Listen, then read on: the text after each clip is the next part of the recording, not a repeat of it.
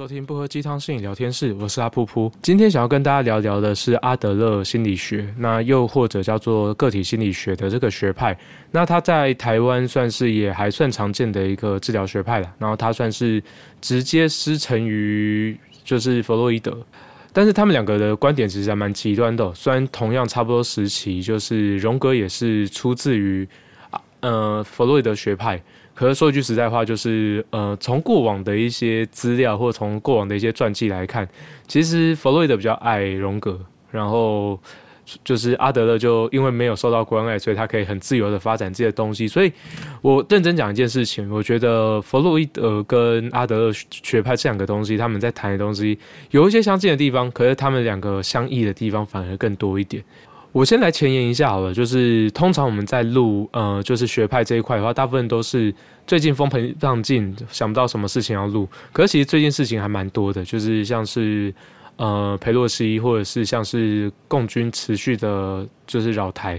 那这件事情其实还蛮值得讨论的啦。可是就是关于恐惧啊、焦虑这件事情，其实我之前有录过一集，就是关于恐惧的部分，什么是客观事实，然后有什么事情是可控，什么东西是不可控。其实我们真的在面对恐惧的时候，从这一块开始着手会比较好一点。那详细的部分的话，我觉得还是回到那一集的 p o c k e t 里面去听。我觉得在录同样的集数第二次，我觉得有点就是浑水摸鱼的情节有点太严重了，这个我有点无法接受，所以大家可以回去听哦，顺便冲一下那一集的流量。然后就是我们先来聊聊，就是弗洛伊德跟阿德勒还有荣格，荣格我多少也会加一点进来讲，为什么他们会发展，就是在同样时代背景之下，一样都大概是在一战二战之间，为什么他们发展的东西会那么不一样？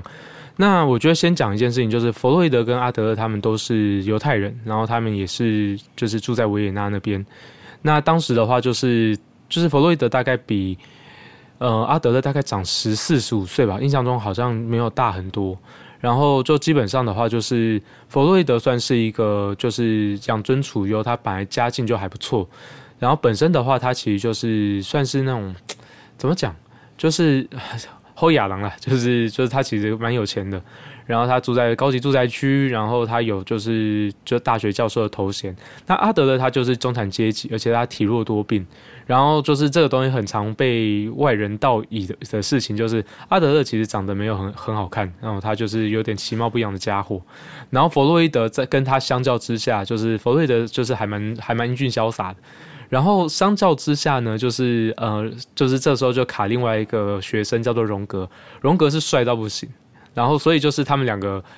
跟着他们三个，其实在讨论到呃性这件事情的时候，性其实本来就是一个就是人类生存一个非常重要的一个活动。然后在此同时，呃，就是它也算是一个很很重很重要的驱力。那在这种状况下呢，就是呃，阿德勒就很常，就是基本上在他的学派里面，其实你很少听到性这件事情，大部分的时候就是他就在谈说我们怎么样在生活中去找到适合自己的生活心态，然后怎么样去人维持一些人际关系，然后另外的话就是呃，就是我们自己在家庭手足之间的排序是什么。然后相较之下，弗洛伊德他就很常提到性，他就是很常去提到，就是性的匮乏匮乏是我们驱就是就追逐就是呃就是生存追逐一些就是呃 maybe 是创作 maybe 是努力的动力这样子。那荣格的话，其实就更加的不讨论性这件事情，他关于性这件事情，基本上他就是处于一个就是说哦，这个就是一个生命的原型，它的确会对生命有影响，可是影响没那么大。最主要的还是我们会受到集体潜意识的影响。那他们其实三个就是各占了不同的角度了。一个是从个人的原始本能去看待心理学这件事情，这是弗洛伊德的观点。然后，呃，就是阿德勒基本上就会是从就是就是社会跟自我的关系去探讨心理学这件事情。那荣格的话，他就是从就是呃文化或者是。呃历史脉络去推动，就是去讨论说，哎，就是人的心理学怎么发展的。可这件事情其实就会跟一个很核心的主题，就跟性这件，他们对性这件事情看法其实是有蛮多不一样的。那这个东西其实就是我们研究所阶段，就是有闲聊到这件事情。阿德勒基本上就是一个，就是长得没有很帅，所以他对于就是打炮这件事情也不敢有太多的苛求，所以他也不太会去讨论。他就说，哦，就是有点像生活心态。如果说你觉得这样这样的就是就是炮量是刚刚好的话，哦，那这样子还蛮好的。那就是就是就是这个生活心态你喜欢，然后这件事情没有什么太多问题，那就是好的。那弗洛伊德的话，基本上他就是长得还蛮帅的，可没有帅到可以一直有新的对象，所以他对于这件事情他有些期待，可是就是相对来讲就是有一些些不充足，对。然后再来的话，就是荣格这一块的话，就是他今天我们刚刚有讲说他长得很帅嘛，如果说大家有兴趣去看的话，有一部电影叫做《危险疗程》，那《危险疗程》其实就在讲说他跟其中一位女病患哦女女性的个案发生的一段就是充满了爱跟。就是医疗伦理上面的一些冲突跟纠结，然后在这个过程中，他怎么去自我探索的这样的故事，基本上就是在嗯，就是荣格的故事里面，其实很常提到，就是其实他因为长长相很帅的关系，或者就是 maybe 是他那方面能力也蛮好的吧，气大活好之类的，所以基本上他就处于一个他不缺炮的，所以他也很少讨论到为什么我们会性的匮匮乏。然后弗洛伊德就是在有就有点像是在讲讲说，那是因为一直做，所以才感受不到那个匮乏。你只要有时候没办法做，你就会感受到那个匮乏。这个性有多重要？对，那我觉得他们三个就是还蛮有趣的对比啦，就是跟大家分享一下。那所以其实就是我们谈到阿德勒。治疗这件事情的时候，其实大部分就是在谈谈论我们人在社会、人在人际关系里面的互动，怎么形成我们对于自己的概念，然后我们要怎么样透过就是人际关系里面获得就是可能比较健康的生活心态，或者是比较好的人际风格。那为什么会提到对于性的看法，或者是提到对于他们的生平的一些描述？我觉得等下会跟我们介绍阿德勒治疗其实蛮有关联的。阿德勒治疗里面最常提到，大概就是自卑感跟创造力这两件事情。当我们在提到自卑感的时候，我们或许会有一些比较负面的印象。那可是其实，在谈到自卑感这件事情，那自自卑感来源还蛮重要的，就是呃，阿德勒治疗里面也会提到蛮多的童年原型跟早年回忆。那自卑感确实就会在这个过程中慢慢形成。那也是因为这个自卑感，所以我们会开始有一些创造力，我们开始会为了克服这个自卑感。而开始去做一些好事情，对自己好的事情，或者去从事一些具有创造力的活动，然后去建立自己的生命风格，去建立自己的呃，就是人际那个人际互动的方式跟模式。那这一块很自然而然就会跟阿德勒在讨论说啊，就是关于个人关关于自我在跟社会互动中，我们是怎么建立这样的自我概念，怎么去建立自己的生命风格，然后我们怎么样去追求。就是一个，就是超越自卑感，然后达到卓越，然后追求一个圆满的感觉。那其实他就是基本上就是还蛮活在人际关系里面了。所以其实我自己第一次在认识阿德勒的时候，就是就是大概就考研究所那段时间，我觉得阿德勒学派他谈的都是好多好杂也好散乱，然后基本上进到经验取向或者进到就是认知行为这一块，它就都有点像是嗯阿德勒学派的特化，就是某方面的特化版。嗯，就阿德的治疗，它里面它几个就是去看人几个很重要的东西。第一个就是很像，嗯，弗洛伊德所所说的就是呃早年经验。那他这边在谈的是早早期回忆。那对于阿德来讲，就是重点不会是到底你潜意识压了什么东西，而是你记得了些什么。那我们选择记忆，它本来就是会有一些目的性，就是我们会因为我们自己的需求，因为我们自己的需要，所以我们特别容易记得什么东西。那有些时候，这些早年回忆，可能有些东西是有点架空，有些可能跟现实没那么贴近，可那些东西并不重要，而是我们怎么去看待这些事情。那再来的话，就是，嗯，就是私人逻辑。就是或者是基本逻辑，就是这个东西就是有点像是，呃，我们对于这件事情的信念是什么？我们的对于这件事情习惯怎么去思考？那再来的话，就是我们就是因为那个自卑感嘛，我们自己就是如果说当我们去谈到自卑感，我们去谈到就是早年回忆对我们带来的一些 maybe 是创伤，maybe 是一些比较难过的事情，它其实就会跟我们的经验有关。它有有一块就会是去讨论到我们的情绪怎么受到这些影响，然后造成说我们的自卑感，我们要怎么超越这些自卑感，然后进而去达成就是一个适合我们的生活风格。然后去，然后进而就是发挥我们自己的创造力。然后这个其实基本上就会是阿德勒治疗的一个走向。那这件事情的话，其实如果说大家对弗洛伊德那一集有兴趣，就是有兴趣有去听的话，那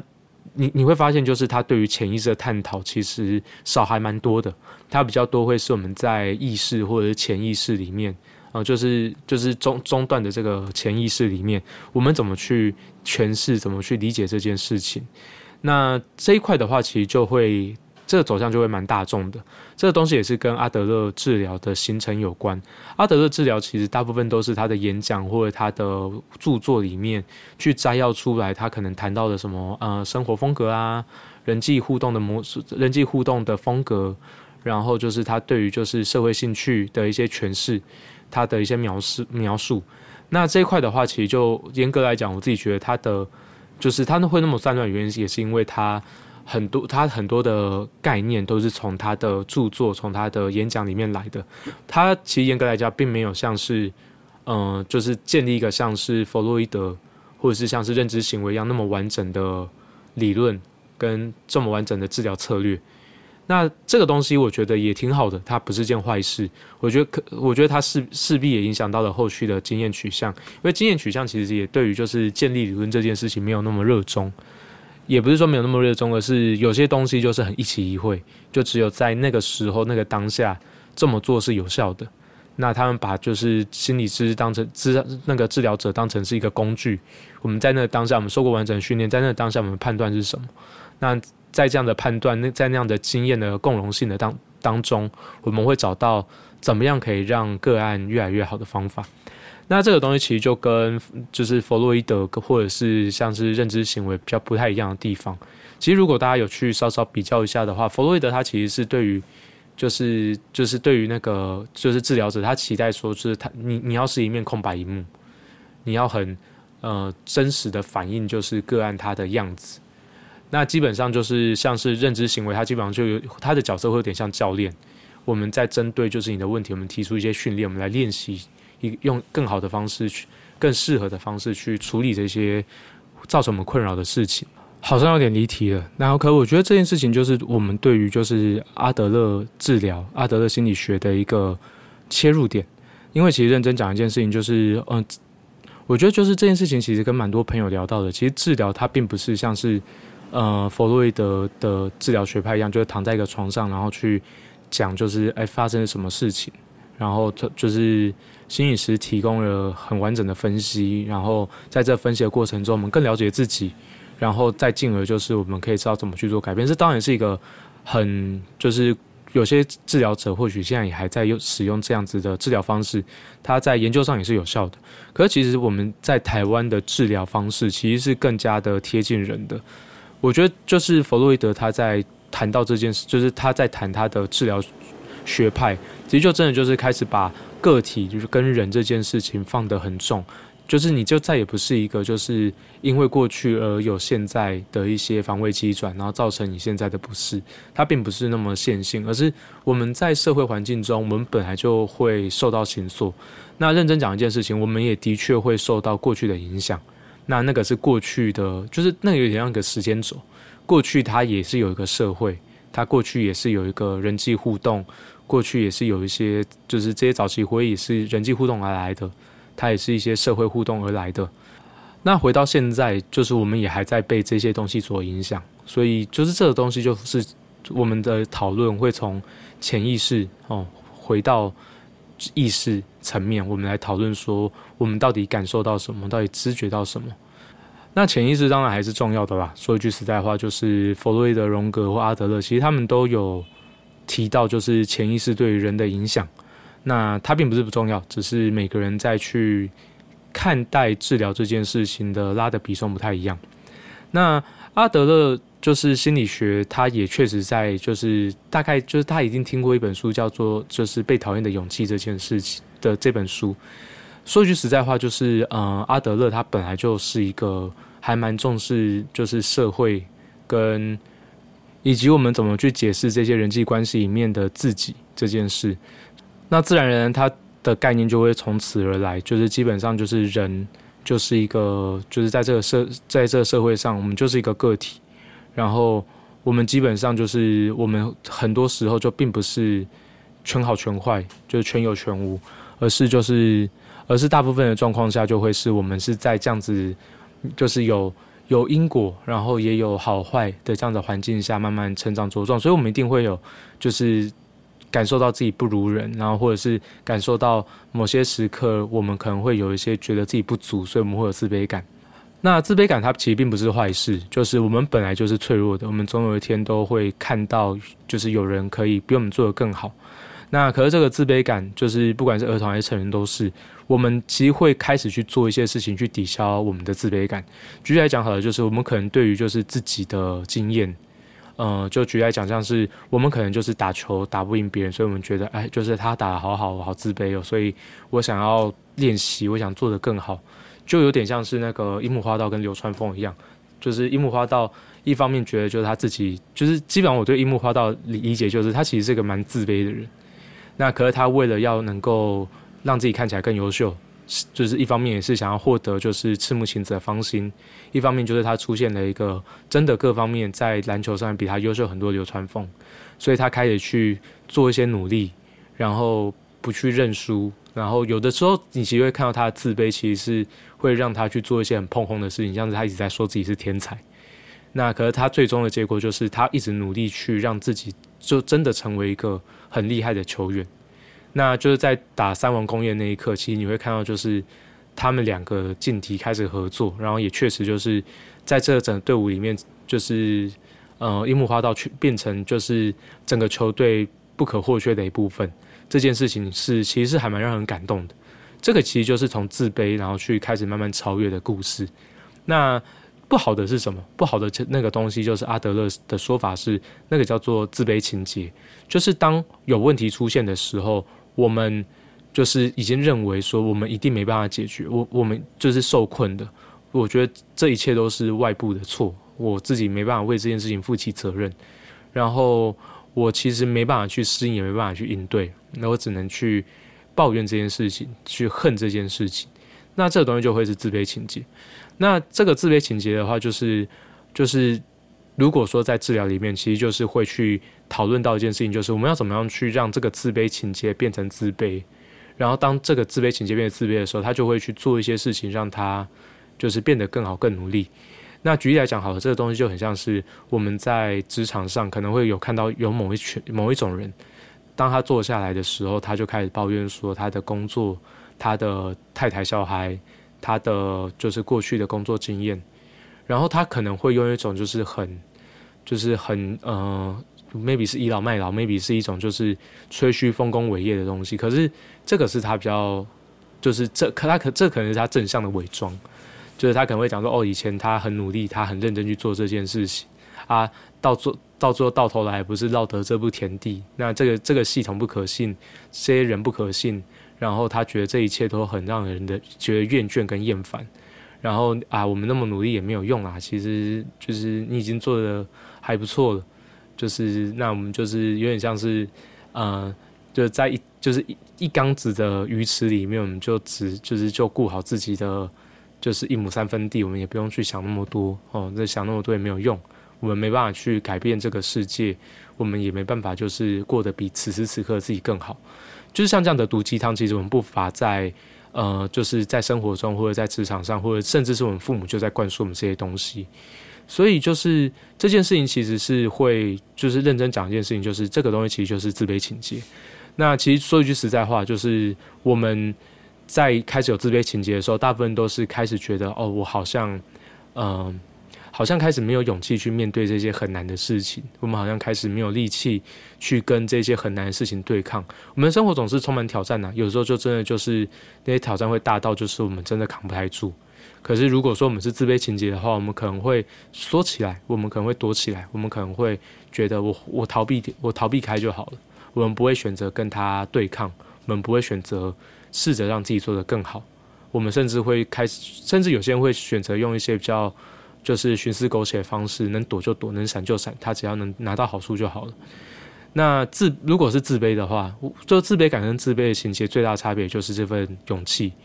我们有勇气去对抗我们的自卑，我们有勇勇气去。就是去面对这件事情，这这就很像是那个洛克人的威利博士里面讲，就是只要有勇气承认失败的人，永远都有站起来的一天。就其实就认真讲一件事情，就是我不知道大家有没有玩洛克人，我不知道今天聊了那么多动漫的东西，大家熟不熟？就是洛克人其实威利博士一直来都是，我觉得威利博士其实蛮像哈德勒的，就是虽然他到最后他的形塑起来有点像反派，可是就是他基本上就是一个他打不赢。他在就是智慧上面打不赢莱德博士，莱德博士就是洛克的发明者，那所以他就是开始去想尽办法去去做一些，试着去做一些很厉害的事情。可是他做这些很厉害的事情，其实破坏了和平，破坏了秩序。可是这个东西就是他去展现，他去面对他自己的自卑感，去试着去超越自己，去超越，试着去超越，就是那个就是。就是莱德莱德博士对他来讲就是自卑感的象征，他想超越莱德博士。那这件事情其实他蛮励志的，他真的超励志的。他就是就是他总共试着超越十一代，到现在还没有结束。然后就是超越到另外一个时代，它还是持续就是就是下一个系列那个莱德博士的影响变小了。然后可是就是就是威利博士的发明，其实还是持续影响着就是洛克人的世界观。这件事情超励志。那。就是这个东西，哎，我真的觉得今天有点放飞自我的感觉。那这件事情其实就是我我们去怎么去让自己找到勇气去面对那个自卑感。我们在人生的过程里面会有自卑感，是人之常情。基本上认真讲一件事情，即便你是全全校的第一名，你基本上你都会，就是你基本上离开学校，你会发现哦，还是有人比我强，还是有就是一些大人真的比我们厉害。然后甚至是呃，就是即便是已经是你可能已经是世界首富，已经是全世界最位高权重的人，你还是会感受到有些人其实在某些层面的造诣比我们高。那我觉得这东西其实多多少少会影响到我们，会让我们有些自卑感。那有这些自卑感的话，我们会如果这这这件事情如果对我们来讲是重要的，我们就会开始试着去做一些事情，让我们自己能够变得更好。那这个自卑感就会是有帮忙的。那这个东西其实就会回到两个东西，就是，呃，就是另外就是阿德勒治疗提到两个跟诊三个很重要东西，大概就是社会兴趣，然后还有就是，呃，就是我先谈社会兴趣好了，就是社会兴趣其实就是我们对于就是成为就是这个社会这个社群的这的的一个很核心的东西，就是我们有没有兴趣成为就是这个社群里面可能还不错，可能。就是可能是一个稳定、值得依靠的人，可能不是一个客观上的优秀，而是成为就是彼此可以信赖的人。我们其实很多的自我、自我超越跟自我实现，都是来自于我们对于就是身边的人，我们希望成为我们身边的人的一些依靠，成为某些人可以信赖的人。那甚至是我们就是够够强大，我们是可以去照顾别人的。那这个其实就是社会兴趣，并不是说我们一定要就是交很多朋友，这个并不是这个样子。那再来的话，就是另外一个东西，就是私人逻辑。我们刚刚提到，就是我们因为这些东西，我们因为我们自己的勇气，我们因为我们自己对于呃，就是自就是自己的理解跟概念，我们可能会有一些就是私人逻辑，是我们会过度推论说，就是呃，就是这件事情可能特别容易做不到。特别容易，就是这件事情就是糟糕的，我们会有有一些武武断的想法，或者是他会合理化我们拿不出勇气去面对这些自卑感，没有勇气去做超越的借口，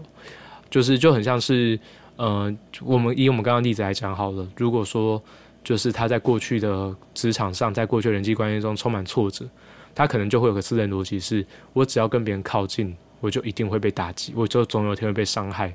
那所以，我其实会很没办法去跟其他人靠近，我没办法跟其他人当朋友。这他其实就是他这逻辑就是有点像是，嗯，因为我过去交了一个朋友，他是这个样子的，所以我就推论说，全世界朋友都会这样子对待我，所以我去跟其他人保持距离，甚至去攻击别人这件事情是合理的。我觉得这件事情就是很常我们去聊到的是，我们到底是把这个自卑感、这个创伤当成是一个我们可以让自己更好。一个可以提醒自己的一个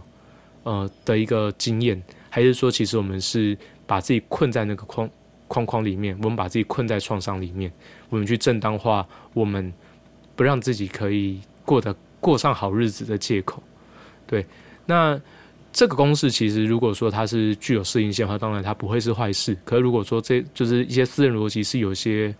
呃，有一些就是谬误，有一些偏误的时候，这个东西其实会蛮反映在他怎么去看待自卑感这件事情，怎么去看待他自己跟人的关系这件事。那再来的话，就是这件事情的再更往上一层，更或者是在延伸，就是生我们的生活风格，就 lifestyle，我们是怎么样去跟整个社会、整个文化，就是我们是怎么跟我我们自己怎么跟他们互动的。那这个东西就会形成。生命风格，那他基本上就是他在就是想法、感觉、动机上，他都会有一些他特定的目的性，他特别偏好偏好于什么，他特别就是就是对会对什么事情感受到痛苦，然后他对什么事情会特别在意，他就是整体来讲他的生活风格，他到底就是他到底怎么影响他这个人，或也或他有点鸡生蛋蛋生鸡啦，或者是他成长过程中他怎么去形塑这样的生命风格。那这这件生活风格，它其实需不需要改变这件事情，其实就是见仁见智。因为如果它在我们的社会、在我们文化上是适应的话，它其实不是，它并不会有一个特定的标准。重点是还是回到我们自己觉得，就是这个生活风格是不是带给我们痛苦？那我们需要知道它是有没有带给我们痛苦这件事情，最核心的就是我们有我们有没有去觉察我们的生命风格到底长成什么样子？那这件事情的话，其实就会还蛮明确的，就是。如果说我们缺乏觉察的话，其实我们会感受到，我们可能会感受到痛苦，我们可能也不会。可是当我们走进治疗室的时候，大部分都是带着痛苦而来。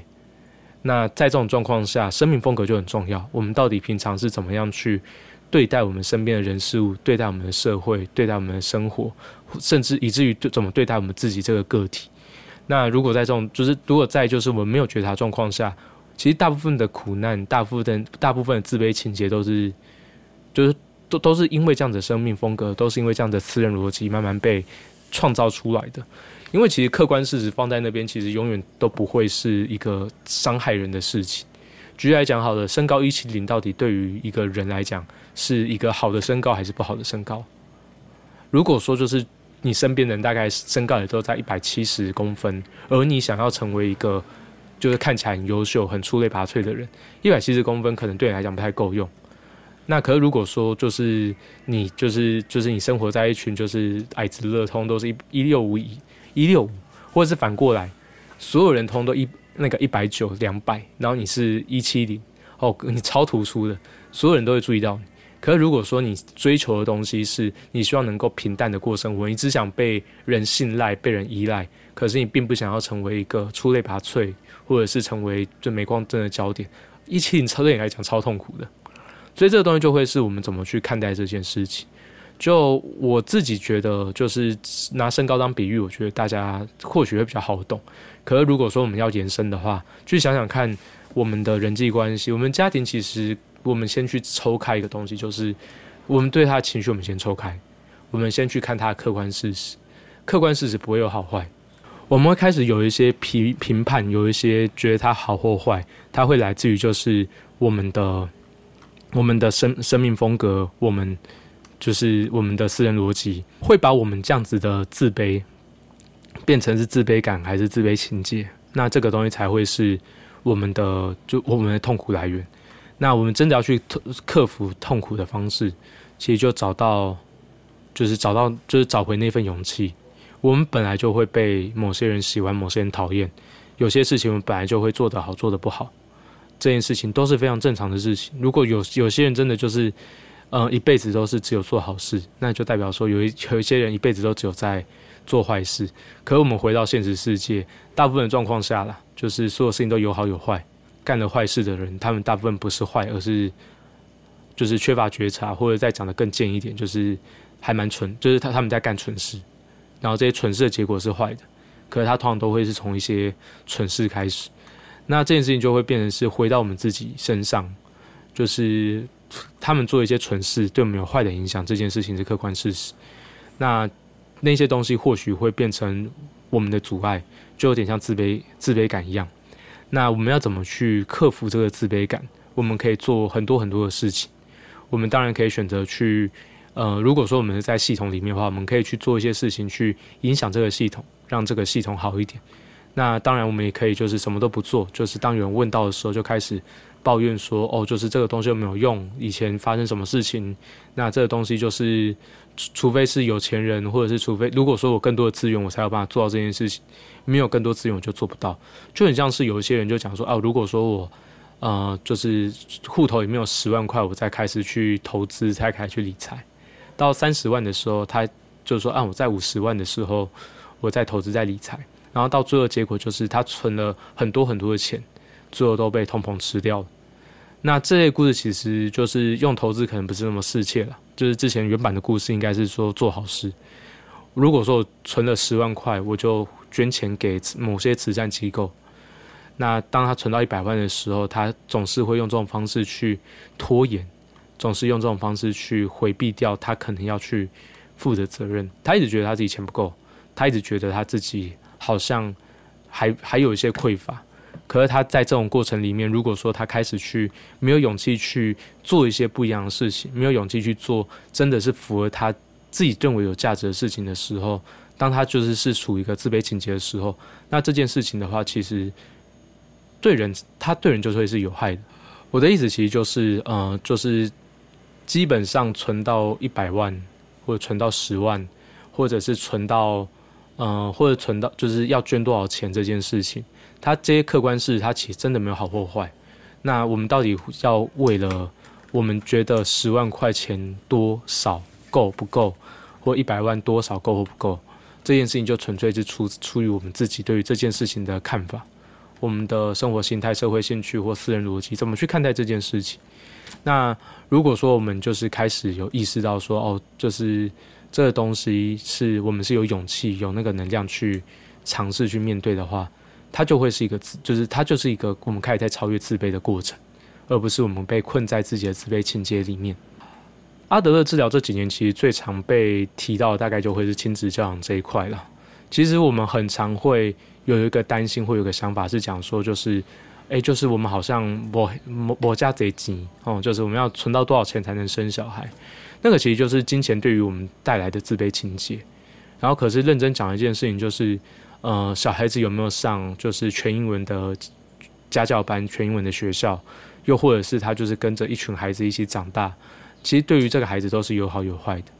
就是我我相信啊，就是如果他就被送进贵族学校，他也可能会有自卑感；那他去去送进就是一般的学校，他也会有自卑感。我觉得。去谈到阿德勒教养这件事情，最核心的东西就是我们要怎么样让孩子长出勇气来，去对抗那个自卑感，去超越那个自卑感，然后永远都就是鼓励，永远都就是就是就是透过一些正向的回馈，让他找到去面对这些自卑感的动力。当这样子的话，他其实就会不断的超越，不断的追求卓越。那相对来讲，就是自卑情节就会变少，然后他就。就是在这种状况下，他也会更乐意与这个社会、跟身边的人有所连接，然后他也会慢慢的越来越优秀，越来越健康，最终他也会长成就是他身边的人，包含他自己在内所期待长成的样子。那以上是这集全部的内容，希望这一集有办法帮助大家更了解，呃，阿德勒心理学的到底在谈些什么。那以上就是这集全部内容，祝福大家一切顺利，拜拜。